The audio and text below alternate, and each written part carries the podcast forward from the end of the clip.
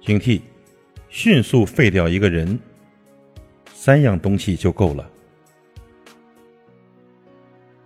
看过网上的一句话：“现在的年轻人呐，过得自在，却不自由。”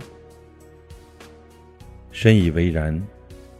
说自在呢，是因为他们可以随心选择自己想要的生活方式；说不自由呢，是因为他们的选择往往限制了他们的人生。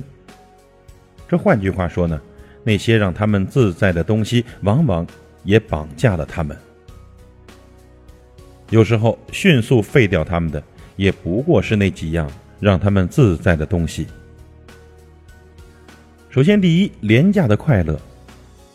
前段时间呢，有个朋友跟我说，他跟风下载了某视频 APP，原以为呢只是休闲时间的娱乐项目，却不想这软件竟吞噬了他大把大把的时间，就连他读书计划、健身计划也都通通的为此搁浅。直到一天。他看着书桌上一叠还未拆封的书，他才醒过神来，毅然卸掉了所有软件。但是流逝的时间回不来了。现在这个时代，吸引年轻人的各类 APP 可谓是层出不穷啊！想那一个手指滑动的动作，就可以让你在短短的十五秒钟，看到各种颜值爆表的小哥哥小姐姐唱歌跳舞。亦或是让你捧腹开怀的搞笑段子，甚至呢还有各种惊险刺激的极限挑战，人们呢会渐渐的爱上那些使他们丧失思考能力的工业技术。当我们沉迷于这些唾手可得的廉价的快乐的时候，我们的注意力呢也早已经被瓜分的四分五裂了。终身成长词典曾经强调过，注意力。是我们最宝贵的资源，而那些感官上的愉悦和刺激呢，会让我们的大脑停止思考，从而呢，使我们渐渐的迷失了方向。这也就是说，为什么在长时间的观看这些娱乐的小视频之后，我们的大脑会出现短时间的空白？其实长此以往呢，最后你无视了时间，时间也同样会选择无视于你。我们可以假设啊，一个人在世七十年，按照每天的清醒状态十六个小时算，人的一生呢，处理信息总量大约是一百八十五 G，一个硬盘的容量可能都比它大。而在这有限的容量里，如果你选择放任它，任凭它游离于各类带给你廉价快乐的软件之中，那么你认为你的价值还有几何呢？第二点，过度的消费。一个朋友呢，曾经跟我说过他们这一代九零后的消费观。他认为呀，心情是关键。如果金钱能够带来快乐，何乐而不为呢？他认为二十几岁了，和朋友去国外长长见识理所当然，因为当下都在推崇诗和远方。他还认为呢，女生拥有几件名牌的裙子很正常，精致的外表才是女生的资本。听完这些。我没有说出口的是，如果你的经济能力足以承担这些消费，那么无可厚非；但是如果你的经济能力根本无法承载起这些，那么这些言行呢，就足以拖垮你以后的生活。最近呢，汇丰银行公布了一组数据：九零后总人口大约有一点七一五亿人，人均负债十二点七九万元，负债总额呢接近二十二万亿元。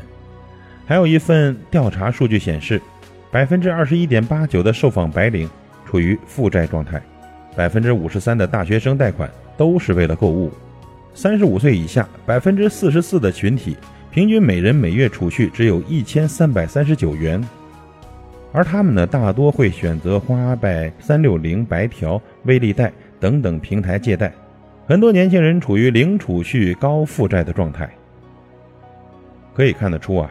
现在的年轻人早已没钱了，负债呢已是他们的常态。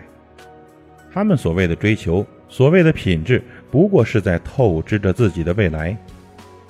等到收到账单的那一刻，他们才会真实的感受到压力，感受到迷茫。《无间道》里面有句话：“出来混，迟早是要还的。”所以呀，年轻人因为财务危机屡屡出现悲剧的新闻层出不穷。更有甚者，为此丢失了自己年轻的生命。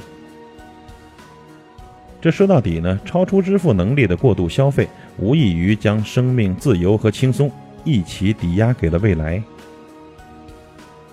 第三点，不健康的饮食习惯。记得一位朋友因为想要攒钱买新手机，曾接连一个月餐餐吃方便面。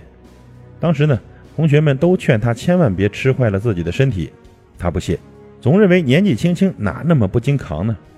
直到有一天深夜呀，他肚子。疼的实在是难受，大家赶紧扶着他去了保健室。校医诊断过后，狠狠地批评了他，说：“你要是再这样吃下去，迟早会患上胃炎。”直到那一刻呢，舍友才幡然醒悟：年轻，并不是随意践踏身体的资本。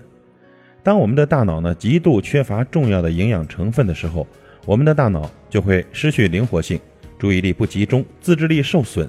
暴力倾向增加，这些不良的饮食习惯不仅伤身，还同样伤心。与之相反呢，良好的饮食习惯既能养身又能养心。比如，一九八八年出生的姑娘小静，在高中时期呢，因为沉迷于各种垃圾食品，身体呢越发的圆润。后来，她终于下定决心要改变自己。就这样啊，曾经十指不沾阳春水。从未在厨房做过饭菜的他，开启了烹饪之路。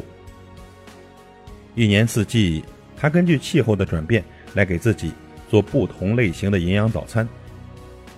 后来呢，他用文字记录下了自己多年做早餐的心得，并且出版了提倡健康生活方式的书籍《吃早餐》，彻底改变了我。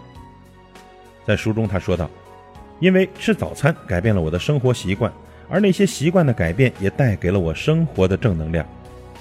营养师顾中医说过：“你的身体健康状况其实是由你的选择来决定的，健康程度常常能反映一个人的生活态度与生活质量。将来的你一定会感激现在努力保持健康的你。”朋友们，现在的这个社会呢，充斥着各种诱惑，其实想要毁掉一个人呢，真的太简单了。若不时时刻刻的保持自我警惕，或许呢，你会浑然不知的毁掉你自己。以上，与您共勉，感谢您的收听，再会。